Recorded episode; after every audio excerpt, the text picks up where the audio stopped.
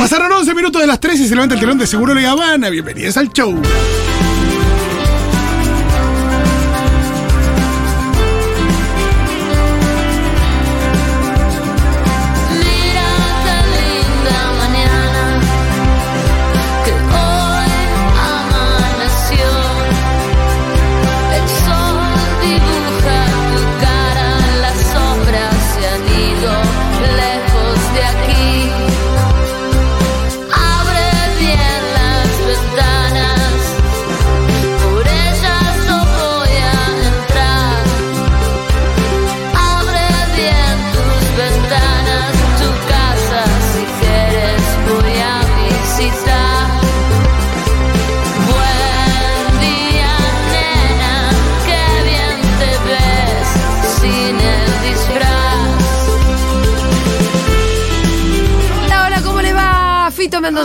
Salvatierra. Hola, Julita. ¿Cómo va? Yo estoy llena de corticoides. Uh, qué bien. Che, me automediqué, loco. No. No, ¿por qué? No es así. Porque me desperté mm, muy mal. Sí. Tuve una noche fatal. Me desperté con dolor de cabeza, con dolor de garganta. Eh, y también unos malestares estomacales sobre los cuales prefiero no andar. Eh, pero hoy tenemos un programa tan importante Ajá. que yo dije, bueno, loco, Voy. vamos a ir y nos vamos a endrogar con lo que haya acá a mano. Está bien. Eh, así que acá Estás estamos. infiltrando, básicamente. Eh, Eh, claro, a, a los fútbol. eh, ah, al- así se llama. Claro, el, fútbol, el futbolista se infiltra, se pone una anestesia, una anestesia local para Sí. poder jugar. Los partidos Para que no le duela en el partido. al- el- en el partido. Las y después salen con la rodilla Las así. consecuencias son 10 veces peores, claro. Sí, pero es un poco cortame el párpado, estamos jugados. Sí. El Diego se infiltró toda la ¿Pero vida. por qué? Porque hoy tenemos un programón, hoy viene el señor Alfredo Zayat, hoy tenemos un invitado muy especial en la Semana de la Memoria. Ya se los voy a presentar, estamos hasta las 4 de la tarde haciendo Seguro Le van en Futurock. sin el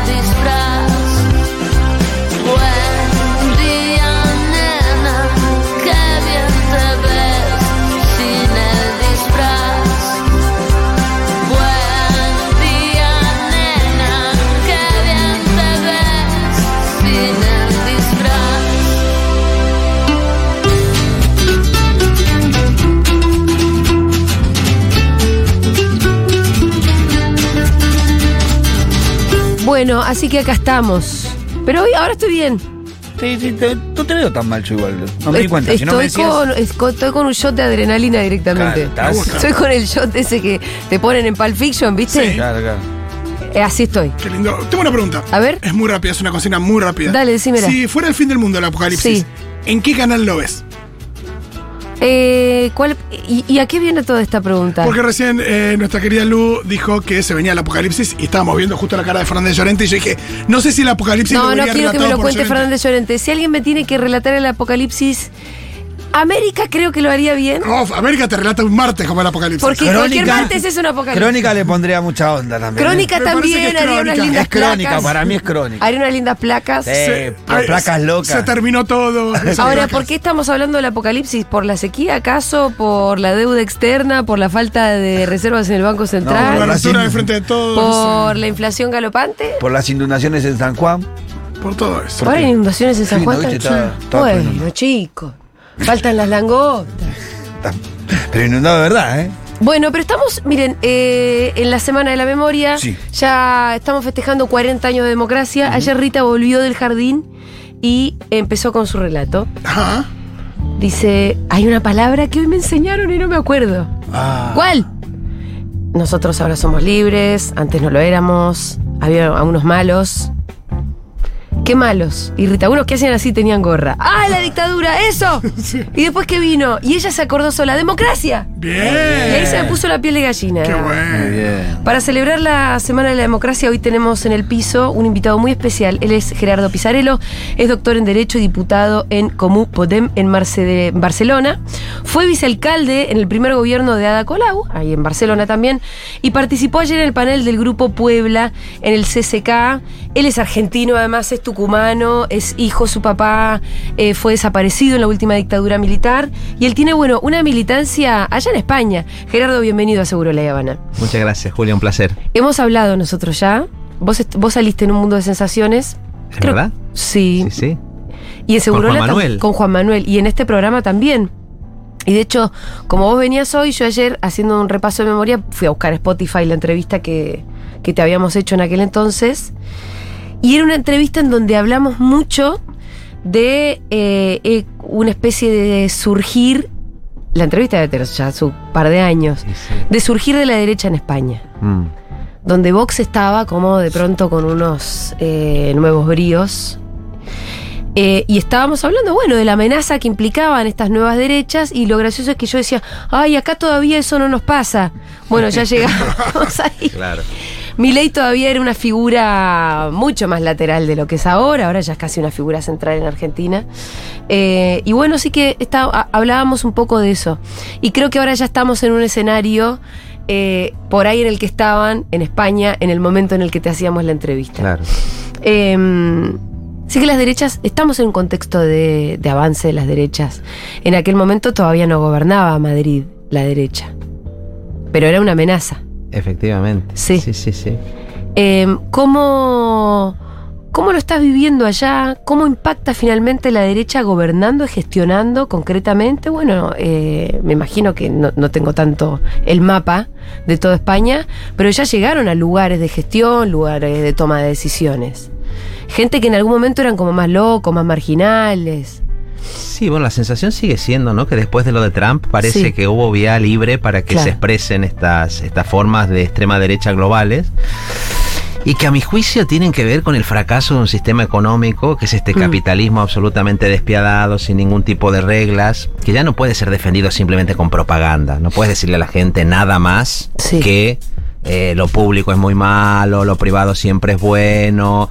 Eh, es decir, eso exigía que aparezca una derecha enfurecida, una derecha muy dura, que además no solamente es la defensa del neoliberalismo, es, digamos, no admitir los avances del feminismo en el mundo, no admitir lo que significa la emergencia climática, y entonces aparece esto en todas partes. Claro. Y en España no tardó, digamos, en, en aparecer. Ahora, es, es paradójico porque vos decís, bueno, es el fracaso del modelo capitalista, en definitiva, eh, lo que termina trayendo una derecha que lo que hace es ex- exacerbar ese capitalismo, en definitiva. Exacto, exacto, porque además no tienen respuesta para eso. Es decir, eh, esa derecha lo que plantea es un capitalismo sin reglas y que se dedique a repartir palos, a proscribir adversarios. Sí. a- Además es autoritaria, ¿no? Exacto, exacto, exacto, con un autoritarismo, digamos, feroz. Lo que pasa es que con la complicidad, me parece a mí, de muchos medios de comunicación, de los grandes medios hegemónicos, Sí. a los que por un momento les hizo gracia que aparecieran estos personajes aparentemente estrambóticos, los Bolsonaros, por Sí. ejemplo, lo que hizo Globo en Brasil, ¿no? Le, le reía las gracias a Bolsonaro pensando que con eso desgastaba el progresismo o a la izquierda, y de pronto Bolsonaro se convierte en una alternativa, y en estas elecciones uno veía a Globo intentando volver a defender a Lula porque su proyecto de un capitalismo eh, donde puedan obtener beneficios, pero más o menos controlados, se le fue de las manos, ¿no? ¿Sabes que en esta misma entrevista que yo te conté que repasábamos con vos, comentábamos el hecho de que a Bolsonaro ya el establishment le estaba soltando la mano y decíamos casi riéndonos, falta que lo vuelvan a buscar a Lula. Exacto, sí. Y fue lo que terminó pasando. Sí, sí, sí, eso es lo que pasó. Lo que pasa es que buscan un Lula también. eh, ellos querían Sí. un Lula domesticado. Sí, ¿no? sí. Es decir, frente al intento de golpe del bolsonarismo, esos medios de comunicación titularon en, su, en sus primeras planas algunos, ¿no? También pensando, pensando mucho en O Globo. Terroristas en, en el plan alto en, Sí. en Brasilia. Claro. Pero cuando a los dos días Lula dijo que iban a cambiar el reglamento del Banco Central en Brasil, porque no podía ser que el Banco Central eh, no responda, digamos, a una orientación política democrática, era, ah, eso ya no. Ahí ya eh, no, ahí ya le hicieron las tapas en tanto, contra. no Eh, Ey. Lula, pará. Hasta aquí Muchachos, eh, llegar. el Lula no les va a hacer caso en todo. Exacto. No, y también eh, otro componente es el tema de, de la puesta en discusión o en duda de las políticas de memoria, verdad y justicia en los diferentes lugares. Eh, bueno, siendo tucumano, hace poco se anunció la candidatura de Ricardo Bussi en Tucumán. Es que digo que esos sean también candidatos de esos espacios es. Bueno, es increíble, ¿no? Porque son personajes que eran unos auténticos zombies. Sí, Es decir, sí. gracias a las políticas de memoria que hubo aquí, tanto Bussi como como estoy pensando en el jefe de la policía, Roberto Albornoz, que fue responsable directo del asesinato, de la tortura y asesinato de mi, de mi viejo. Eh, y ellos fueron condenados en juicios con garantías, que fue lo que ellos nunca le dieron a sus víctimas, fueron condenados por delitos de lesa humanidad y así murieron. Y eso era una fuerza decadente. El hijo de Bussi pues, era un zombie que, que iba por allí y de pronto aparece la figura de Milei Que lo revitaliza, ¿no? Lo y lo revitaliza, revitaliza. Dándole un aire de rebeldía donde Igualmente Bussi entiende- también fue elegido democrática, Bussi padre fue elegido como gobernador democráticamente. Yo no sé si se lo expliqué aquí en este programa. Claro, no solamente eso, sino que nosotros. o sea, era tan terrible para quienes tuvimos que crecer en ese Tucumán Sí. durante la dictadura, tener que seguir conviviendo Claro. con el genocida allí, que salías a la calle y sabía que te los podías encontrar. Eso fue tremendo. Que además después lo votaron. Exacto, y eso tuvo una, una consecuencia que todavía nos trauma, y es que Sí. muchos tuvimos que hacer campaña por Palito. Claro. Sí. Palito era Claro, el gran el antídoto. Que contra el fascismo emergente en. Tucumán, ¿no? Qué tremendo. Eh, Sí, sí. Bueno, repasemos un poco la historia de tu viejo y la Bueno. tuya propia también, ya que estamos en la Semana de la Memoria. Tu papá fue abogado de presos políticos en Tucumán, fue desaparecido por la última dictadura, la del 76, pero él también, bueno, permanece desaparecido, ¿no? El cuerpo no se lo encontró nunca. No, se lo encontró. Ah. Se lo encontró. Afortunadamente puedo decirlo, Mirá. porque sé lo que significa tener familiares desaparecidos. Apareció asesinado en Santiago del Estero casi un mes después de que lo, de que lo secuestraron. Nos habían puesto dos bombas en casa ya Sí. antes, lo secuestraron y apareció. Apareció asesinado. Eh, eso fue para nosotros. Yo que soy un tipo. ¿Vos qué edad tenías? Yo tenía cinco años. Uy, ¿te lo acordás? Y sí, Julián, sí, sí. Oh, la puta madre. Bueno, no solamente lo acuerdo, sino que ahora me, ahora me preguntaban por lo que significa este regreso de la ultraderecha global. Sí. Claro, se activan todas las y alarmas. vos volvés a tu- al niño de los cinco Porque años uno que... vuelve esa noche en que de pronto estabas durmiendo con tu papá Sí. en la habitación, te habían explicado un cuento y de pronto uno siente unas patadas en la puerta de casa que no tenían ni llave porque siempre estaban abiertas todavía en esa época y entran, bueno, nueve tipos encapuchados y Mm. volvés a revivir eso Sí. y empezás a decir, ¿dónde están? ¿Dónde están? ¿no? Ahora en Brasil, ahora los vemos Están de vuelta. ahora- ¿Para vos son los mismos? En un cierto sentido son los mismos, es el mismo proyecto, como Sí. digo. Hubo momentos después de eso. Ah, ya la violencia por lo menos no es esa, ¿no? Mira, lo que pasa es que yo te digo una cosa, yo que Un estoy poquito ahora- más cerca del Sí, micrófono, yo que estoy en. España ahora, Sí. eh, yo tengo como una doble militancia ya. Está Sí. mi militancia española, barcelonesa, etcétera, Sí, que que, es durante aparte- el día. Y sí. cuando llega la noche, la madrugada, por el cambio de horario, empieza mi militancia latinoamericana. Ah, qué, qué loco. Tu Sí. militancia cambia de acuerdo a los usos Exacto, mi, horarios. fa- mi familia ya me abandona, Sí. se van todos a dormir, dejemos a este loco y vos en te el sofá. acá. Bueno, pero claro, a esa hora empiezan, Gerardo, en Perú mataron a no sé cuántos campesinos porque no sé. Gerardo, hay detenciones en Bolivia, hagan algo por favor que el golpe en Bolivia, o sea, yo vi lo de las matanzas en Sacaba y Sencata en Bolivia durante el golpe, eh, los muertos en Chile, los muertos en Colombia, es decir, no parece haber un plan sistemático de exterminio, entre otras razones, Mm. porque la amenaza que podía haber en los años 60, después de la Revolución. Cubana, de las movilizaciones aquí en Argentina, Cordobazo, Rosariazo, Tucumanazo, etcétera, etcétera, hoy no existe. Es decir, hoy lo que tenemos son partidos de extrema derecha que son ferozmente anticomunistas, cuando no hay comunismo. Sí, prácticamente comunismo. en el mundo, ¿no? Sí, es un este- anticomunismo sin comunismo. no, el, el comunismo para ellos es un gobierno que dice eh, todos los ciudadanos tienen derecho a la salud. Exacto, exacto. Y exacto. los, y los gobiernos, ¿cómo estás viendo lo- los gobiernos progresistas de la región, también de España, te preguntaría? Porque hay una, hay una palabra que le gusta mucho al Pito que a mí me divierte, que es la de timorato. Nosotros vemos una, una derecha que está, eso, muy extrema Sí, sí. y radical, pero no hay polarización. No es que del otro lado también tenés unos gobiernos de izquierda o unas izquierdas que contestan eh, con, si querés, con el mismo énfasis. No, del otro lado es casi defensivo. Es como, bueno, vamos a ver si podemos un poquito, rescatamos igual a los bancos. Claro, yo creo que hay realidades distintas A en ver. esto, ¿no? Bueno, por un lado me parece que estamos en una época distinta a lo que fue el ciclo político anterior. Sí. ¿En qué sentido? Esta extrema derecha que existe ahora, que te impone un veto. Anterior, perdón, me estás hablando de la primera década del siglo XX. Exacto, la primera 21. década del siglo XX, lo que fue el gobierno de Néstor aquí, luego Sí. el de Cristina, 21. Chávez, en fin, ¿no? El primer Lula. Sí, sí, sí. Claro, hay un mundo que cambió en eso. ¿En qué cambió? Por ejemplo, en la aparición de esta extrema derecha furiosa que te pone una pistola sobre la mesa y te dice, como llegues a tocar un poco el salario, como llegues a no privatizar de no sé qué, te matamos, ¿no? El experimento de lo que fue el bolsonarismo. Yo creo que esa extrema derecha global condiciona mucho las cosas Sí. que se pueden hacer. Y por otro lado, depende mucho del, del tipo de, como siempre, de movilización social que hubo Mm. en el país. Yo creo que en Argentina, por ejemplo, seguramente el hecho de movilización más fuerte que tuvimos, yo sigo pensando que seguramente fue el 2001.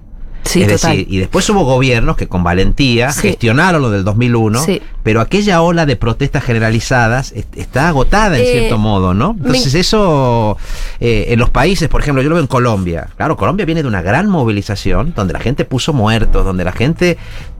Eso le da algún margen a Petro, Claro. Pero Petro el otro día convocó a una marcha para que apoyen las políticas que quiere llevar adelante después que hizo una reforma tributaria y salió muy poca gente. ¡Uy, loco, salgan, chicos! ¿No? Entonces, eh, Está, está, este, estamos un poco desmovilizados. Acá también lo estamos sintiendo, me parece. tuvimos la pandemia. Eh, acá mucho. Sí. Sí. Se siente mucho. Eh, pero, pero la derecha sí se moviliza. En México, en México no tanto, ¿no? Ah, Eh, México es increíble. López Obrador en la México es convocatoria rompió todo, ¿no? México es increíble, pero porque México es otro proceso. A López Obrador le robaron dos elecciones. Le hicieron fraude, un fraude escandaloso, obsceno, de manera abierta, y López Obrador dijo, esto a mí no me vuelve a pasar. Entonces, a partir de ahora yo voy a generar, vamos a generar un movimiento popular en todo México, levantado territorialmente de abajo, visitó pueblo por pueblo, y con eso está pudiendo plantear algunos cambios estructurales y los cuales no hubiera podido sobrevivir. México me parece que es el ejemplo donde desde el propio mm, Poder Ejecutivo se está empujando el límite de lo posible con más claridad. Hay otros gobiernos que son timoratos, que tendrían margen para hacer cosas y por diferentes razones no las hacen. Y hay otros, por eso digo el caso de Colombia, a mí me gusta mucho que Gustavo Sí. Petro y Francia Márquez estén en el gobierno, me parece que significa un cambio enorme. Y, Petro me parece un, un- un- un- un presidente audaz, un presidente valiente. Pero tiene detrás una sociedad que yo entiendo que debe estar agotada, esas, Agotada. esas mujeres esas, ¿no? Sí. que, que pusieron sus hijos, que... No, mamá es una sociedad que vivió en guerra Exacto. durante tantos mil, tan, tantos, tantos años, ¿no? Y, y, mm, donde debe ser también muy difícil confiar en la política. Nosotros en España, Julia, por ejemplo, estamos aguantando. Nosotros formamos parte de un gobierno de coalición. Hay un Sí. gobierno con el Partido Socialista, Ajá. Pedro Sánchez, y nosotros, los que es Unidas Podemos, y digamos, y todas sus confluencias. Yo soy de los comunes de. Barcelona. Eh, bueno, tuvimos que hacer también política institucional, como digo, en medio de una pandemia. Con la conflictividad social suspendida, porque la gente estaba encerrada en su Sí. casa, y por tanto no había capacidad tampoco para presionar, para conseguir determinadas cosas, y sin embargo, por la coyuntura especial europea, en parte por virtudes del gobierno de coalición, yo creo que se consiguieron algunas cosas que no se consiguieron en otros países, ¿no? Yo qué sé, reformar, por ejemplo, el sistema de jubilaciones con cotizaciones progresivas, que eso no se estaba haciendo. Francia está incendiada hoy. eh, y España no, se mejora el salario mínimo, eh, la respuesta, digamos, a la crisis esta no fue la respuesta a la crisis del 2008, que fueron políticas de austeridad, de ajuste, neoliberales distintas. ¿Va a ser eso suficiente? Eso es lo que yo, digamos, no sé. Es la pregunta suficiente como para que no gane la derecha. Como para que no gane la derecha, teniendo presente que con, digamos, las diferencias en el norte, en el norte opulento, a pesar de las crisis, hay un colchón Sí. en el que dos terceras partes de la población pueden bien. aguantar Sí. y están bien. Y hay un tercio excluido que son las personas migrantes que las apalean en las fronteras, que son los nadies de Galeano, pero que son el, el- Ujú. una tercera parte. En el sur esos porcentajes se invierten. Y es más, las desigualdades están creciendo mucho con estas políticas, digamos, de estas últimas, de estas últimas décadas, ¿no? Pero precisamente por eso a mí me parece que las experiencias más interesantes son las que vienen del sur. Del sur de España. Sí. No, las que vienen Ah, del sur global. del sur global. Son las que vienen del sur global. Yo no hubiera sobrevivido políticamente en este momento de reflujo y de una cierta apatía de la política sin mi conexión con América Latina. Ajá. Yo empiezo a las 4 de la mañana en el Sí. sofá a conectarme, pero no solamente por solidaridad personal, sino porque es la única manera de poder seguir Es una adelante. inspiración para es vos una también. inspiración, Ujú. es una inspiración, porque el sur sigue sin rendirse en las condiciones más difíciles y un día un día es Chile y después es Colombia y cuando parece que se frena en un lugar se levanta Perú y cuando lo de Perú sale mal se levantan Eh, el, el neoliberalismo donde no puede imponerse Te quiero es decir en el sur global no, y concretamente no en tenés ni América. acento de lo tucumano que sos, de seguir sintiéndote tan del- de, este sur, ¿no? Soy- me vuelvo políglota y entonces Vos cuando a vas a cambios, España claro. eh, Sí, hablas sí, más. sí. Bueno, pero es loco porque acá tenés cualquier boludo que va a pasar una temporada a Madrid y vuelve No, que vale, no. que Vos, vos estás más hostias. cerca del anda para allá vos. Sí, por eso. Sí, pero sí. acá cualquier boludo se va un verano a Madrid y vuelve, así que Sí. hostias. Sí, sí. Pero no, se te nota, se, se, se bueno, nota ayer que me tocó, que ¿no? me tocó que intervenir en el, en el Sí. CCK precisamente y expliqué la, o sea, dije que iba a hablar desde mi tucumanidad. Ajá. y expliqué un poco la historia personal de, de por qué estaba apoyando a Cristina. Sí. Y expliqué eso. Mi viejo era un señor que nació en el año 1916, fue senador radical en Tucumán en el 49, era el único senador, todo el resto eran justicialistas, Ajá. eran sus adversarios políticos. Sí. Y sin embargo, después del golpe del 55, cuando él vio lo que significaba el bombardeo de Plaza de Mayo, cuando vio lo que significaban los fusilamientos, etcétera, etcétera, se convirtió inmediatamente en abogado defensor de sus antiguos adversarios, luchó contra la proscripción del peronismo, en los años 60 y 70 se dedicó a defender chicos peronistas, socialistas, religiosos, estudiantes, trabajadores. Esa fue la historia personal de la que, de la que yo vengo. Y eso Eh, que a tu viejo casi no lo conociste. Es muy loco el legado que le dejan eh, los Sí. militantes a sus hijos. Lo veo, bueno, lo ves en, en- en- en- hijos, en un montón de historias, Es incluso en los nietos. No se, casi no se los cruzaron.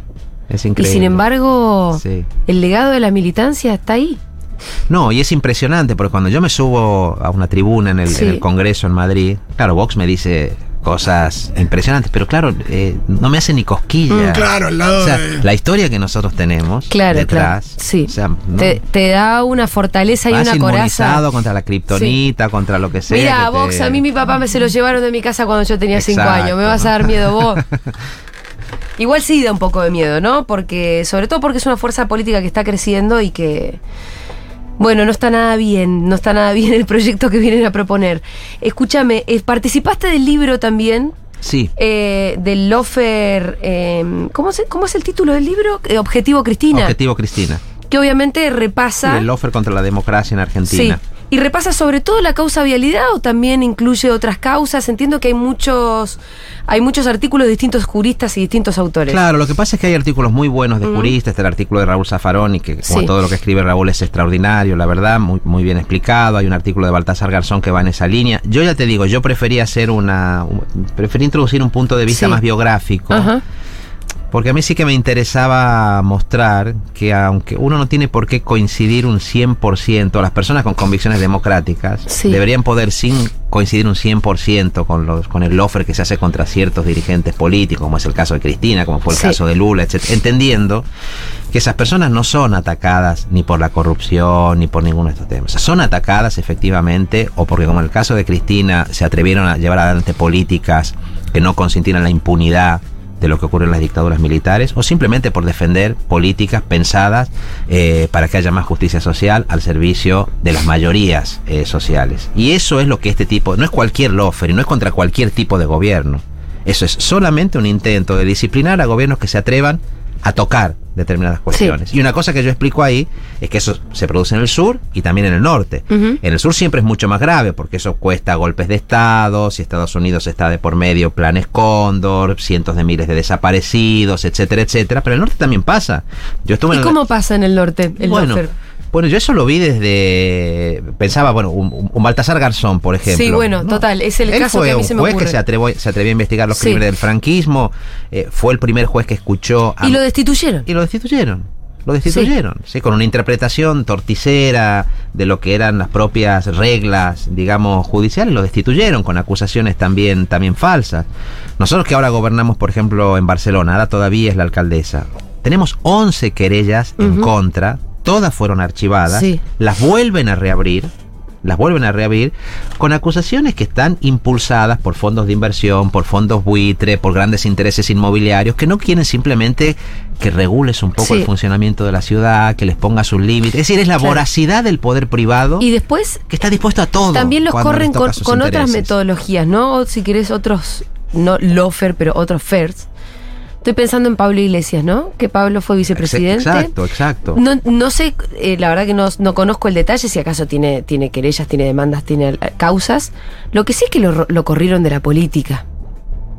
Con una demo- demonización, estigmatización. Ellos hablan mucho y con razón del, del lawfare y el mediafair, la Sí. guerra, o sea, no hay guerra jurídica sin guerra mediática que la acompañe. Y la guerra mediática es la fundamental en realidad. Porque Sí, las sí. sentencias o las instrucciones de fiscales se cocinan previamente en los medios. En los Lo medios decía Cristina ayer en su. Sí, en los medios es donde se construye primero esa imagen de demonización, donde sale la noticia falsa, donde sale ese rumor retuiteado hasta el infinito, eh, con granjas de, de bots, con granjas de trolls. Sí. Se va creando, digamos, eso. Eso luego lo replica o la prensa escrita o, o las televisiones. Y de ahí pasa al Poder Judicial si se encuentran unos jueces conservadores o unos fiscales afines que mantengan eso, eso vivo. Con, con Pablo Iglesias, con Irene Montero, con muchas compañeras y compañeros de Podemos, lo que se hizo fue, y lo que se hace todavía, digamos, es absolutamente, absolutamente infame, ¿no? Yo creo que el gran reto de las democracias contemporáneas es pensar, o sea, cómo se puede desarmar el lofer. ¿Es posible desarmarlo? Y eso supone desarmarlo financieramente, judicialmente, policial, militarmente, porque tampoco hay un tipo de lofer que no funcionaría si no tuviera un cierto control sobre parte del sistema policial o del sistema militar. Ahora está todo tan entramado Exacto. con el poder económico además, que al final son los fierros de hoy, que mm, es muy difícil pensar en cómo vamos a hacer para desarmarlo, ¿no? Bueno, yo ayer lo hice intencionalmente. eh, yo hablé de lo que significaba para mí. Yo recuerdo cuando vine aquí siendo. eh, Cuando hicimos una de las entrevistas aquí, yo fui a visitar a, a Cristina por primera vez, no la conocía Ajá. hasta ese momento. eh, todavía era vicealcalde en Barcelona y la verdad que fui a verla básicamente para, para agradecerle como hijo de un asesinado en la dictadura lo que había sido su política eh, en materia en materia de derechos humanos, Sí. ¿no? Y porque, como digo, gracias a ese tipo de políticas yo pude ver cómo los asesinos, no solo de nuestros padres, sino de lo mejor, a mi juicio, del pueblo argentino eh, en esas décadas, acabaron condenados por delitos de lesa humanidad. Regreso ahora y me encuentro con que mi ley resucita a Bussi hijo. Claro. Y que, y que a los días que mi ley resucita a Bussi hijo, muere Pedro Blaquier, empresario Sí, sí, sí. de Jujuy, impune, eh, acusado de más de 300 desapariciones, de varios asesinatos de obreros, de Y trabajadoras además en los lo ingenios del saludan norte. en Twitter, un expresidente como Macri, y en el diario La Nación, lo la, parte- saludan. la- la- la parte de los obituarios, lo El jefe de gobierno también. El jefe de gobierno. Entonces, como, como decían ustedes ahora, entonces uno ve el vínculo entre eso, poder mediático, poder económico Sí. concentrado, sectores del poder judicial, a veces, en Argentina menos, pero a veces sectores del partido militar o del en Argentina, gracias a la lucha por los derechos humanos, la derrota de Malvinas, no tenemos esa amenaza, pero en Brasil está ahí. Sí, En Brasil tuvo sí. que destituir elementos Hay una que no tenemos, chicos. Y sí, eso se lo debemos a las abuelas, Sí. se lo debemos Sí. a las madres, Sí, ¿no? sí, y a Néstor. Eh, exacto, Y a Néstor. exacto, sin duda. a sin Nilda duda. también. Y a Baltasar Garzón te voy a decir un poco. Hay una historia que a mí me encanta cuando Baltasar, no, no- por ahí vos la conozcas mejor técnicamente que yo, pero cuando Garzón pedía la extradición, Mm. porque era lo que hacía, de nuestros genocidas, digo también incluyéndolo a Pinochet, Ahí un día Néstor dijo, no, no, no se lo mandes a Gallego, ¿eh? A esto los tenemos que enjuiciar acá. Y apuró lo que para él ya era Claro. eh, un plan, pero que, mm, que por ahí todavía no, no lo tenía del todo organizado, pero con la- el pedido de extradición de Garzón, Néstor se apuró Sí, sí, en sí, votar las leyes que había que votar como para empezar nuevamente con los juicios. eh, con los juicios Pero al mismo tiempo también intercedió mucho ante las autoridades españolas para decirles que era una barbaridad lo que estaban haciendo contra Baltasar Garzón Sí. en el caso, digamos, de las De Garzón. sí, sí, sí, de las investigaciones sobre los crímenes de, de la dictadura argentina. Gerardo, Eh, recién hablabas de, de los intereses con los que se enfrentan en, en Barcelona, hablaste de intereses inmobiliarios y demás. Y imagino, bueno, llegar a una ciudad eh, de Buenos Aires gobernada por el macrismo hace tanto tiempo. ¿Cómo, cómo ves esa situación? Digo, pues imagino, vos recién decías pelear contra esos intereses inmobiliarios, acá imagino Irsa. y de la mano, ¿no? La, Sí. Claro. la- la- la administración actual yendo de la mano con esos intereses. Eh, habría mucho margen, ¿no? Para hacer cosas en la ciudad y que desde hace mucho tiempo acá eh, no se hacen, ¿no? Absolutamente, sí, hay muchísimas cosas que se pueden hacer y de, de hecho el, el, el offer es una respuesta a eso, a muchas cosas que efectivamente, que efectivamente se hacen. Nosotros allí, por ejemplo, pusimos, eh, pusimos multas a, a fondos, a fondos de inversión, multas a bancos por vulnerar eh, derechos habitacionales, eh, creamos una unidad antidesahucios para que cuando se desaloja familias, esas familias no pierdan sus casas, sino que haya un proceso de mediación social. Eh, cuando un fondo buitre intenta llegar a la ciudad y comprar zonas determinadas, ejercemos lo que se llama el derecho de tanteo y retracto, que es que el propio ayuntamiento diga, no, primero compro yo a precio por debajo del Claro. mercado, pero evito que ese fondo pueda comprar y expulsar a todos los vecinos que hay, que hay ahí dentro, ¿no?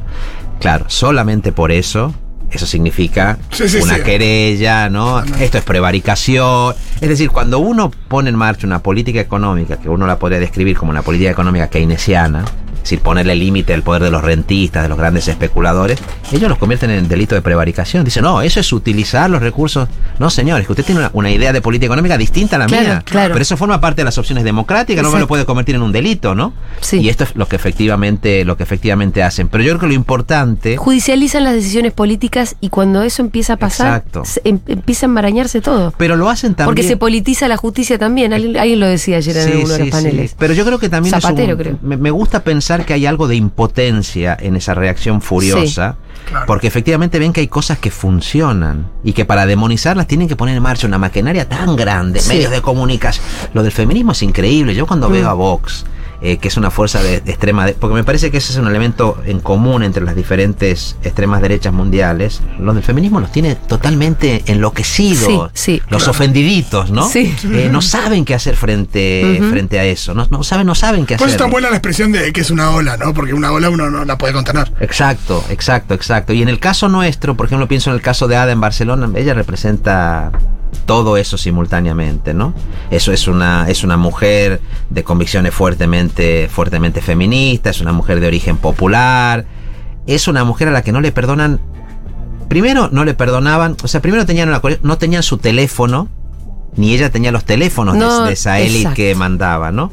Pero cuando los tuvo, lo que no le perdonaban es que no, quería- no quisiera formar parte de ellos. Claro. Sí. Porque cuando te los pasan, dice, bueno, ahora que se los pasamos, Sí. Sí. se van a convertir en uno de nosotros. Le voy a mandar un WhatsApp y ya va a ver. Exacto. No viene de donde debería venir, no Sí. tiene los orígenes, hay orígenes impuros, Pero la podemos. pero la podemos, Integrar. ¿no? la podemos integrar. Entonces, cuando uno no se integra, uno dice "Es que no quiero formar parte de esto, la respuesta es despiadada. ¿no? y del Bueno. otro lado del país está la Némesis, ¿no? Eh, en Madrid, Díaz Ayuso. Está Díaz Ayuso. Ay, exacto. Con la. Némesis, me imagino, hay una cosa ahí de. Y es tremendo, es tremendo, es tremendo porque Díaz Ayuso es como una especie de puente entre el Partido Popular y Vox, porque ella es neofranquista también.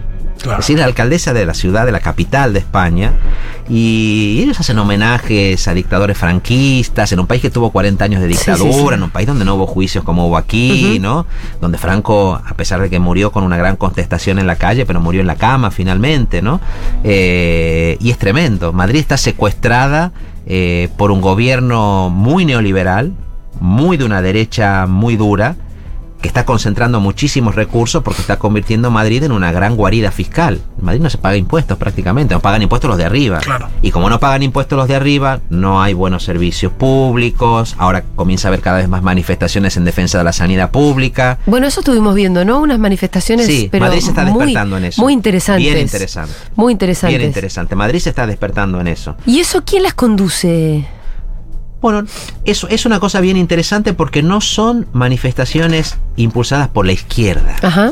son realmente impulsadas por personal sanitario, Sí. médicas, enfermeros, enfermeras, hartos de maltrato. Sí. Entonces uno se encuentra a veces eh, con gente que tiene un perfil conservador en Twitter o en las redes sociales y que convoca la manifestación. Ajá. Sí, no es una manifestación típicamente de partido, típicamente cierta. Es una, es una gran manifestación ciudadana de hartazgo por el gran maltrato que hubo en Madrid, donde el- se favoreció a los intereses privados, a los negocios privados de muy poco, al precio de, de desmantelar un servicio que después de la pandemia, sobre todo, eh, se demostró ser absolutamente básico, como es todo lo que tiene que ver con la salud. ¿no? Em, el, el otro día lo escuchaba a Garzón en una entrevista más antigua que le habían hecho, ¿no? Que le preguntaban por la descomposición del Poder Judicial actual en España y él encontraba un poco el origen en el hecho de no haber enjuiciado nunca a los genocidas del franquismo, ¿no? Eh, o por lo menos así, un poco, una relación. Y yo pensaba, bueno, acá sí lo hicimos. De hecho, tuvimos un proceso muy virtuoso por parte del propio Poder Judicial. Igual estamos en la, en la misma, con lo cual nosotros no podemos encontrar el origen ahí. No sé dónde encontrar el origen. Em, para vos, ¿existe alguna relación entre esa falta de es- el Poder Judicial que no hizo lo que tuvo que hacer en su momento y el estado actual de las cosas en España? Sí, Claro que sí. Es decir, el papel del Poder Judicial en sus altas esferas. Sí. En España el Poder Judicial se, se está democratizando muy lentamente, sobre todo en la justicia, digamos, ordinaria, donde cada vez hay más mujeres, donde hay sectores también que son progresistas, pero globalmente, eh, cuando uno ve la cúpula del Poder Judicial en España, muchos de los apellidos que hay siguen siendo los grandes apellidos, los grandes apellidos del franquismo, ¿no? Que ellos no hayan enjuiciado la dictadura. Es decir, eh, Mussolini acabó como acabó en Italia. Italia está Sí. mal ahora. Sí. Pero el fascismo acabó como acabó. En Argentina, el partido militar perdió una guerra, perdió la guerra de Malvinas y luego fue derrotado también, ¿no? como decíamos antes, por la movilización de la gente, las huelgas que hubo en los últimos años de la dictadura, el movimiento de derechos humanos, las abuelas, las madres. En España el movimiento antifranquista no consiguió, digamos, doblegar la inercia de la dictadura en este, en ese, en ese punto. Y España, me parece a mí que sí, que pagó un precio, ¿no? En Argentina el retroceso podría ser mucho peor si Sí. nosotros no hubiéramos No hubiera, tenido. eh, existido Sí, eso. sin duda. Y me parece determinante. Si Argentina no hubiera, eh, digamos, no le hubiera puesto un bozal a lo peor del partido militar, y seguro ya hubiéramos tenido Claro. una situación como la de Brasil sería o peor. parecida. Claro. Bueno, como la de Brasil o parecida. me, me sirve pensarlo así, porque me estaba acordando cuando acá vino hace un tiempito Moreno Campo, eh, fiscal del juicio de las juntas. No sé si viste la película, Sí, 1985. se- vendría a ser Lloré, Peter Lanzani. lloré Es espectacular. Ah, lloraste. lloré. Sí, después entré en el debate de fondo, que es más sofisticado, gente que está a favor, en contra. Sí, sí, No, pero no, mi primera buenísimo, actitud. está buenísimo. Yo vi los chicos jóvenes Sí. en las salas en Barcelona. Eso que escuchaban ese mensaje de esto Y no sí. se hubiera cambiado si la juventud no se implicaba. Veía a mi hijo de 20 años que estaba sentado en unas Lloraba butacas y me caían las lágrimas. Yo decía, esto es para ellos. No, sí, sí, está buenísimo. No es para, no es para un, un público mucho más eh, Absolutamente. empapado y que puede decir, no, acá esto, acá ello. Falta Pero- esto, pero no se visibiliza no sé qué. Yo les es diría- verdad, Yo pero. les diría, déjense de joder. Nosotros también somos un público súper empapado. Por y eso, sin pero lo que embargo, dijimos, sí, sí. está buenísima la película. Yo ni siquiera es que digo, no, está buena para un público que nunca vio nada. No, no, yo vi mucho. como- público y sin también. embargo, me parece que es un peliculón. Eh, porque además. Esto muestra, hay algo que, que me parece que se pasa por alto, pero muestra tal vez eh, uno de los mejores momentos de la clase media argentina. Fue un momento donde la clase media argentina también, si querés encarnada incluso por este fiscal Estracera, que fue un chabón al que le tocó estar, eh, decidió hacer lo que tenía que hacer, decidió enjuiciar a, los, a sus genocidas. Bueno, yo creo que el- el- decidió además no ser facha. Claro. ¿Viste? Sí, totalmente. Y ahora, este, la verdad que es po- ponerles un espejo de lo que alguna vez fueron, que ahora ya tal vez no, no están siendo tanto. Pero y lo que está alimentando además la ultraderecha hoy en el mundo es esa deserción de esa clase media Sí. que en algún momento consideró que era un horror robar bebés Exacto. en campos de concentración y que de pronto en diversos países del mundo están normalizando Sí, eso. sí. Por Con tanto, otras formas, ¿no? Porque ahora no se, bo- bo- eh, no se roban bebés, pero hay otras cosas que la derecha eh, sí está haciendo, tal vez tan graves como Pero esa. digo, pero en el laboratorio más duro en Brasil se celebraban los chistes homófobos de Bolsonaro, asesinatos por razones de, de violencia de género, cuando mataron a Mariel Franco. Es decir, es muy peligroso es, eso que está pasando y esa deserción de las clases medias. Yo creo que es lo más preocupante y por eso a mí me gusta la película, Sí. porque intenta recuperar eso. Y por eso me pasaba a mí hablando sobre el Lofer contra Cristina. Claro, yo por eso quería poner sobre la mesa. A ver, yo soy hijo de una familia radical, aunque yo no haya militado dentro del radicalismo, pero soy hijo de una familia radical. Mi viejo no era peronista y entendió que eso era una barbaridad. Claro. Habían sido sus adversarios, Sí. pero no se podía fusilar, No se podía bombardear, no se podía proscribir, no se podía... Y lo que uno ve es que ahora es muy difícil que ese tipo de cosas Sí. ocurran. Nuestro ¿no? compañero Maslatón, Sí. que ayer yo decía. Nuestro nuevo. Nuestro nuevo amigo, hasta ahí nomás. hasta ahí. Eh, no sé si lo ubicas este personaje nuevo, libertario Maslatón. No. No. Bueno, Es muy raro. es un, se- algo, es un sí, señor sí. libertario, pero que, que- que está en, en un panel en la tele con nosotros, eh, que reconoce la injusticia de la persecución a Cristina, que reconoce ¿Es la el que se pelea un poco con mi ley? Sí, Exacto. exacto. Pero que igual dice que por disciplina partidaria lo va a votar. Entonces Claro. uno dice, bueno, Al final. pero, pero sí reconoce la injusticia de eh, la persecución a Cristina con el lofer, lo reconoce. Y que me parece importante que haya gente con una ideología completamente contraria a la de Cristina, o incluso de derecha en términos económicos, Claro. que por lo menos reconozca que así no vale jugar así. Porque así estás rompiendo todos los juguetes, por lo menos estás rompiendo el juguete del Estado de Derecho, dentro del cual deberíamos discutir todos, ¿no? incluso cuando a ustedes les toque ganar, bueno, este, impartan sus políticas liberales, nosotros lo discutiremos, nosotros volveremos a ganar en las próximas elecciones, pero la verdad que estas herramientas son, eh, son hacer trampa para Hay empezar. un texto muy impactante de Mussolini, que es de los Mm. años 20, por ahí, donde él dice una cosa así como, nosotros los fascistas somos relativistas.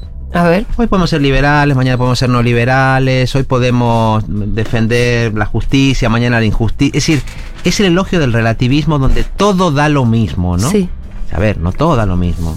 Los derechos humanos no son relativos. Hay ciertos principios básicos que deberían ser compartidos. Entonces, cuando uno a veces tiene esa discusión con la ultraderecha y diga lo que uno diga, ¿no? Te dicen, eh, yo estoy con los derechos humanos. No, son ustedes los que violan los derechos humanos. Eh, Es decir, ese- relativizarlo todo, el, el dejar de reconocer que hay un pozo común en el cual torturar está mal. Sí. Eh, no, hay cosas que Bueno, no. eh, intentar asesinar a la vicepresidenta, se habló mucho Intentar en ese asesinar a la vicepresidenta, exacto. Que, es decir, ese relativismo me parece que alimenta a, a esa nueva, a esa nueva ultraderecha y me parece, ya te digo, peligrosísimo, peligrosísimo. Y que, y que una parte de las clases medias se dejen arrastrar por eso eh, es un camino hacia, Sí. hacia la barbarie. Por eso ¿no? está buena 1985 y la bancamos un montón, porque le dice fachos a los fachos. Este es facho, sí, es facho. Exacto. Eh, te, te escuché hablar como con mucha admiración por Ada Colau y me parece que acá nos pasa con poquitas personas, una de ellas es Cristina, Mm. Que, que importante es cuando uno es militante que haya, que haya alguna inspiración, ¿no? Que haya alguien que vos veas Exacto. que hace las cosas con, vo- con convicción y que las hace y que las hace bien. Eh, ¿Con quién más te pasa?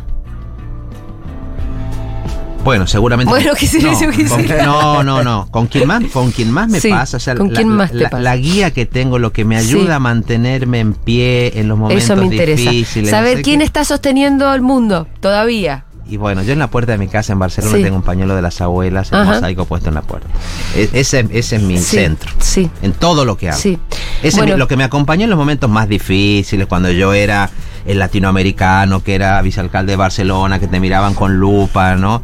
Eh, además siendo tucumano, como soy, que nos dicen llega el noruego, ¿no? A- No, no tenés pinta de noruego ni de no finlandés. No, no tengo pinta de noruego ni de finlandés. Pero en los momentos más difíciles, lo de, lo, lo de las abuelas me parece. Sí, sí, para mí ese es el gran centro, ¿no?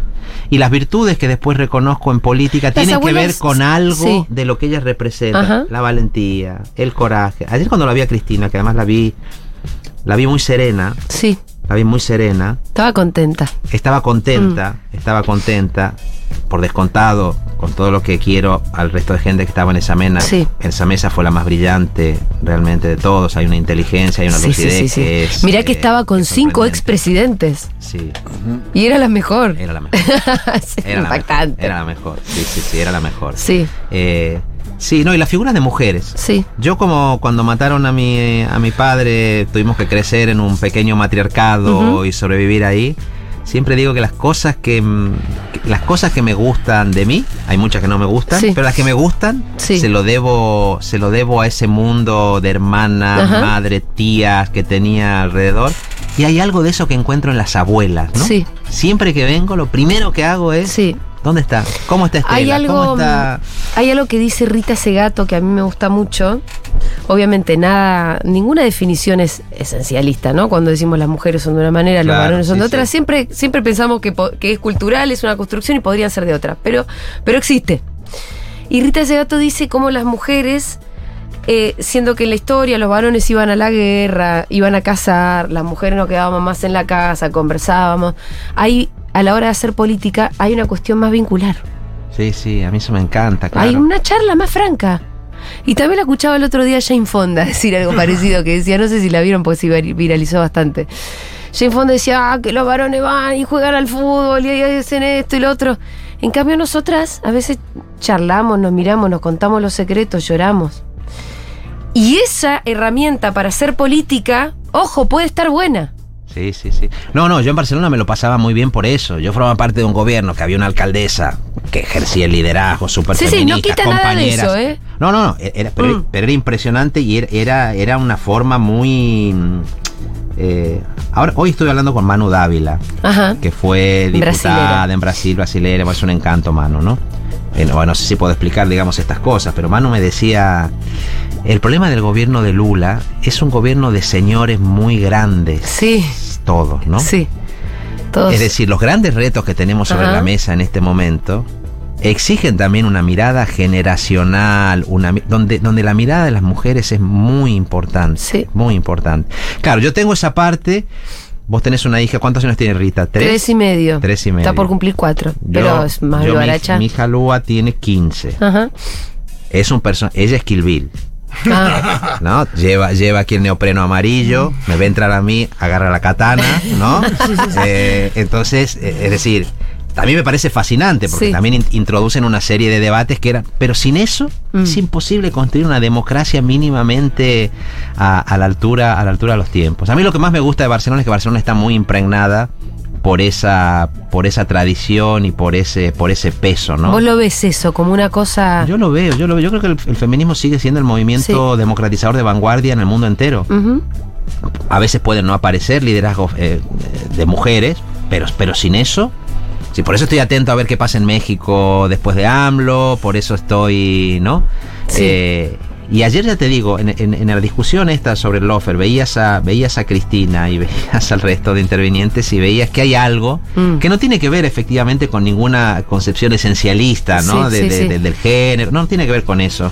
Pero hay unas experiencias vitales Sí, claro, que te que hacen. condicionan Es- y que sí, sí, marcan. eh, retomando a Simón, sí, ser mujer es una construcción cultural, Exacto. pero existe, Exacto, absolutamente. existe. Lo somos. También hay, ah, también existen otras opciones, ya lo sé, no me digan que soy binaria. Existen Exacto. otras opciones, estamos empezando a conocerlas también, pero sigue existiendo la categoría política y cultural de ser mujer. Y eso viene con algunas cosas, con algunas condiciones, con algunas virtudes que tal vez se pueden rescatar para la política. La posibilidad de seguir conmoviéndose. Mm, ¿no? Que se te, porque muchas veces se dice, bueno, para hacer política tenés que tener la piel dura. Capaz no. claro. No, es más, Capaz Cristina, no. Cristina en su, en su discurso Capaz hay que sensibilizarse. condena, lo que dijo, el día que me deje de importar voy a dejar de hacerlo. Hay Claro. una cosa respecto de, de Mm. cuánto le importa. Sí. Claro. Estuvimos con Gerardo Pizarello en Seguro Le Habana. Me encantó haber conversado con vos. Bueno, primera vez que conversamos cara a cara, ya lo habíamos hecho eh, anteriormente. Tenemos que seguir conversando porque las, las, las derechas charlan entre ellos. Claro, exacto. Y nosotros hacen más cosas, y se organizan. y- Se hacen sus foritos, Sí. sus cosas, se prestan plata. Eso no tenemos nunca nosotros.